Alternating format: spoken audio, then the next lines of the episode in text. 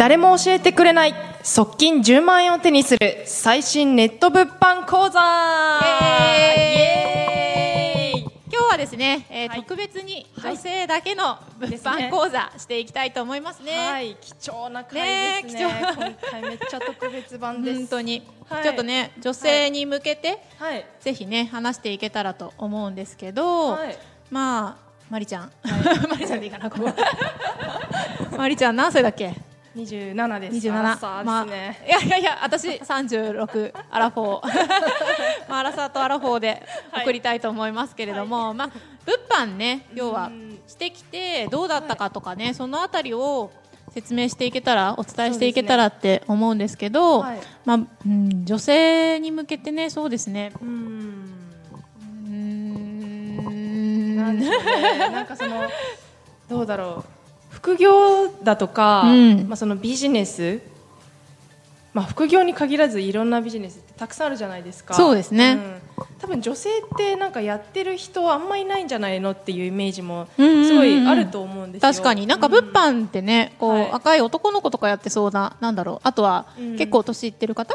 はい。なんだろうねイメージありそうな。うん気はする、女子のイメージあんまりなさそうですよね。なさそうですよね、ただまあやってみて結構そのなんだろうなそういう懸念だとか心配って取り越し苦労だったなっていうところも、うんうんあると思うんで、うんうん。まあ、そういうところをあの解解消していけるというか、うんうんうん。そうでまあ、すね、実際こうだったよみたいな体験談をお話しできればなと、確かに。うん、思うんちょっとね物販に対して不安だったり、はい。ネットビジネス自体に対してちょっと怪しいとかね、うん。疑ってる方ってね女性絶対多いと思うんですよね。ね。やっぱり、うん。うんまあ、私自身も、はい。ネットビジネスって聞いたら、うん。え？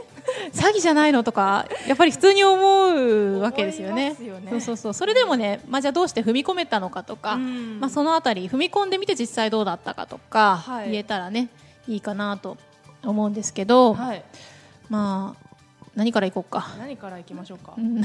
きっかけああいいですね、まあ何回かね説明したりとかはしてるかもしれないですけど、はい。まあ、なんでじゃあネットビジネス業界にうん。要は入ったかうんっていうところ、はい。まりちゃんからどうぞ、はいそうですね。全くその最初はネットビジネスをやってどうだらみたいなことは考えていなくって、あのまあもともと、まあ、私今脱サラもうすでにしてるんですけども、脱サラした理由がですねあの留学をしようということだったんですよね。かっこいい。留学ですよ留学。あーいいな若さ。どこが好きなんですか？え？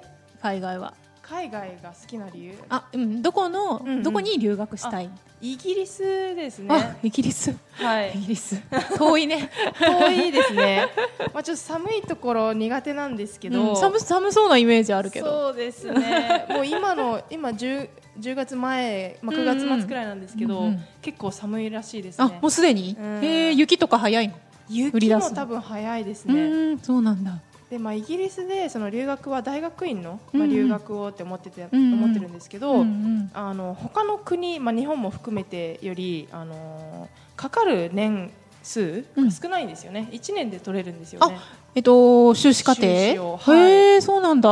まあ、その分こうギュギュッと詰め込むあーまあ大変さは、大変そうな。うんうんうん。はい、あるんですけど、うんうんうんまあ、日本アメリカ他の国は通常2年じゃないですか、うんうん。まあ、私はなんかあの大学1年浪人してるし、うんうん。あとは大学の時も留学してたんで、うんうんうん。まあ、メキシコになんですけど、うん それでこう普通のストレートでこう卒業して就職みたいな人より、まあ、2年遅れてるっちゃ遅れてるんですよ、うんまあ、だから修士あ欲しいなって時に、うんうんまあ、なるべくこう短期間で取れたらいいなってことうで、ん。なるほど。まあイギリスがっていうね。ところが。えーでも他の国でも1年で取れるんですか？そこは。いや他の国は大体2年っていうのがほとんどですね。あそうなんだ。じゃあイギリスだけ？変わってえそうなんだ。まあ、探したら他の国もあるかもしれないですけどうんまあでもまあ、言葉がね違ったらとか。うん 英語ね。はい。なるほどね。そう。だったんだ。ちょっと今初めて私も知った。あ本当ですか？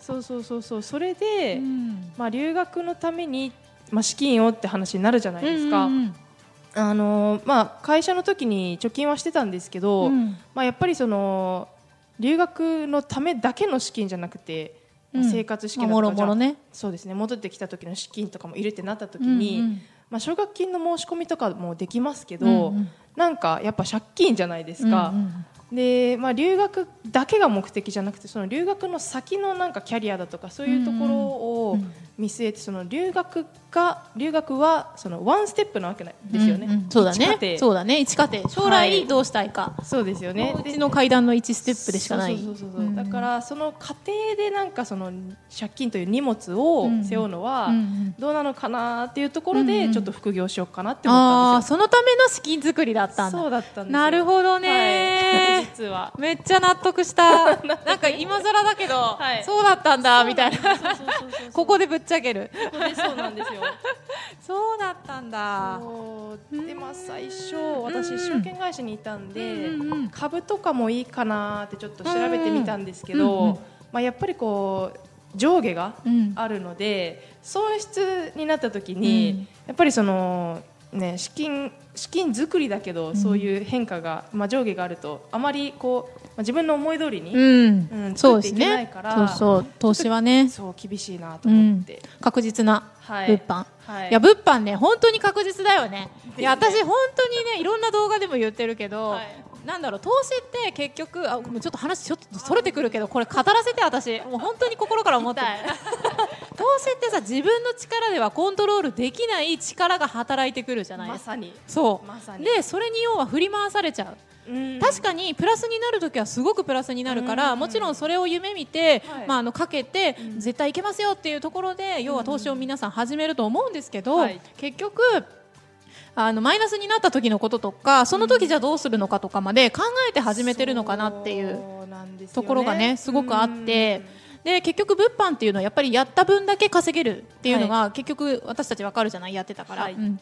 でなんだろうマイナスになる可能性があるのは多分イメージ的には仕入れが残るっていうところで、物販ってちょっとそこが怖いとかってね思ってる方っていると思うんですけど、はい。うんとそこはやりようがあるんだよね。そうですね。そうそう。あの、在庫を持たないでもやれる方法とかもあるし、しっかり売れる商品っていうのを要は見つけて、まあ、正しいやり方でやれば確実性が投資よりも全然高い、そうですね。うん。再現性が本当に高いのが物販、はい。だから本当に物販の魅力ってそこにあると思うんだよね。本当。にそうですうねん、だから本当にリスクを取りたくないんだったら逆に投資じゃなくて物販をやった方がいい、うん。特に女性は。特に女性は、うん、なんか男性はまあうん。働いたりとかで、要は資金力って絶対あると思うんだけど、うん。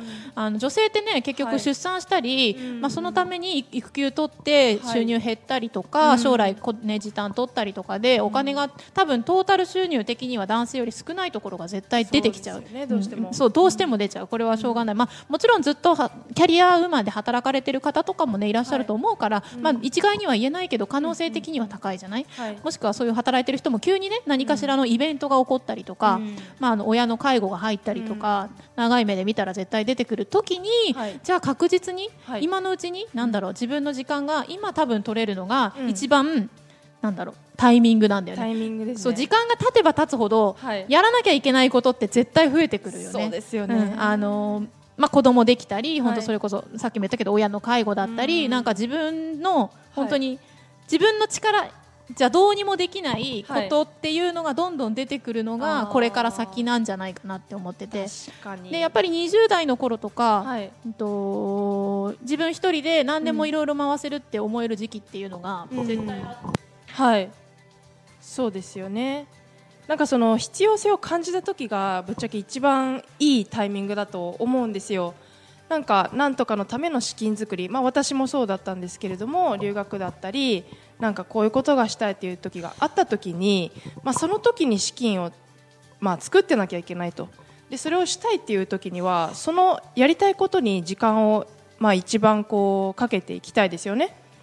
まあ、その時までにじゃああの今から準備することが必要ですよねということで、まあ、かなりこうそのタイミングですね、まあ、思った時が一番いい時そうだなと。そうなの。だからはい。先延ばしにするのはすごい良くないよね。ですよね、うん。積み上がっていっちゃうから。そうそれは本当に私も36歳になってすごく思うことだし、やっぱりはい。20代の時にやってれば成功だって早かったわけで、うん。そこからの未来っていうのはどんどん広がったわけなんだよね、うん。やっぱりこの業界に入って、はい。若い子がすごく多いじゃない？多いですね、うん。でまあ、30代ももちろんいるし40代もいるし、はい。別にそれ年齢がなんかなんだろう、うん、ちょっと矛盾してるかもしれないけど、うん。私年齢ってあんまり関係ないと思ってそうてですね。うんまあ、始めたいと思った時が本当にタイミング、うん。っていうのは絶対あるんだけれどもやっぱり若い時に出産してる人とかもね、はい。い、たりとかもして、うん。それで今始めて成功してる人とかもいるんだよね全然ね,はいうですね。だからまあなんだろう、うん、自分が何歳だからとか思ってほしくなくて、うん。やっぱり多分始めたいなってちょっと思った時っていうのははい。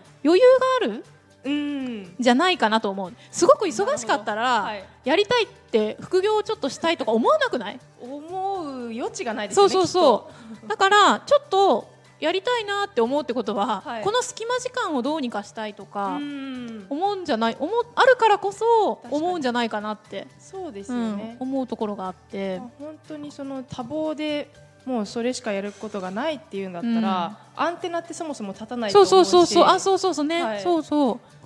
なんかアンテナがピーンって立ったってことは ってことはだよ。そこに何かしら余裕があるはず、で、うん。そこを要はうまく活用したいからこそ、うん。副業を探したり、はい。い、ろいろ情報をね仕入れたりとかしてるわけで、はい、だからそのタイミングを要は逃さないでほしくて、うん。うんとそうさっき言ったような内容以外にも全然後からなんか他にやらなきゃいけないことっていうのは例えば仕事の何かしらイベントとかあったりとか、まあ、はい。急にねなんかリーダー任されたりとか昇進したりとかで、うん。後々何かしらやらなきゃいけないことが増えてきた時に、早くから始めてれば、はい。もうすでに時間をそんなにかけなくてもできるようになってるわけだよね、確うん。だからそういう時にうまく時間をもっと活用していけると思うし、はい。一旦別にやめたっていいと思うんだよね。一回始めて、うん。まあ、ある程度できるようになって、はい。あちょっと忙しくなってきた。本業が忙しくなってきたとか、まあはいちょっと子供ができたし、はい。ちょっと子供に力かけたいからとかで別に離れたっていいと思う、うん。ただすぐ戻りやすいのがはい。物販っていうのも絶対あって、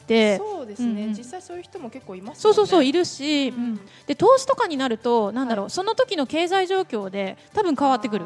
そうなんですね。ごく、うん、政権自体だって変われば、ものすごく株価だって変わるし世界の経済がどういう風になってるかなんて、その時何年後かなんて絶対わからないじゃん。全然違います、ね、そうだから今身につけたスキルが、はい。その投資のスキルが将来どうなるかとかって結局うん。自分の力じゃどうしようもないよね。どう。しようもないですね、うん。また一から勉そう強そうそうそううそう。下手したらね。感じになっちゃいますうん、ただ物販っていうのはもうずっと昔からある普遍的なもので基本は変わらないじゃない、変わんないですね、うん、要は集客してうん。商品があってはい。営業で売るっていうのをん簡単にできるのがネット物販なわけなんだよね、はい。だからうんとなんだろうなんかだんだんそれちゃったけど 要は私が言いたいのはタイミングは今なんだよっていう。そうですね。そうこのポッドキャストを聞いている、多分今が一番タイミング、確かに。そうそうやっぱタタイトル変えないと タイタイトルか まなんでも。でもそうですよね、うん。まあ聞いてみてこうタイトルあタイトルじゃないや、あの一番のタイミングは、うん。ちょっとこれいいかもなっていうね。そうそうそう。一番最初のその興味の目というか、うん。まあさっきのアンテナピーンのところうも、んそうそうそう。ありましたけど、うんねそそのなんかその最初の一つの目を逃さないでほしいなっていうところですよね。うん。もう考えれば考えるほどでも今これがとかあそうそうそう。そうなんです。せっかく目立ったのにはい。なんかだんだんねうん。考え始めるとまた潰れちゃう、シューってね。怖くなっちゃうでしょうし。そうそうそうそう、ん。まあ情報を集めてあやっぱり無理だなとかね、思うっていうのもあるとは思うんだけど、やっぱりそこでせっかく立ったアンテナを大事にしてほしくて、はい。まああのいろんな方法でね情報って今本当肩って言われてるけれども、まあどういうふうに探すかって言ったら絶対情報自体は多分そんなに変わんなくって。うん、あのーまあ多分選び方ってすごいね困ると思うんですけど、なんか私が思うのは、はい。すごい考え方とか、なんか成功してる人とか、い。自分昔の自分と似てるなんだ違う違う成功してる人の昔が自分に似てる人、はい。要はもうすでに自分に似てる人が成功してる人のところに入ったりとか、あうん成功してる人がいないところに入ってもしょうがない。そうですね。ね。結局入ったところで考え方が違ったりとか、うん実際は違ったとかってそういう矛盾とかが出てくる可能性があるのはやっぱり信用できなかったりとかっていうところから出てくると思うから、はい。なんかいろいろ情報を集める上で、この人信用できるなとか、うん考え方が似てるとか、はい。なんかそういうところから選んでもいいんじゃないかなって。そうですね、まあ、特にこう女性の場合だと、うん。安心して始めたいっていうのはどうしてもあると思うので、ね、そうそうそしっかりとこう調べたら、うん。その人になるべく直接話をう聞いて、そうそうそう、うんうん。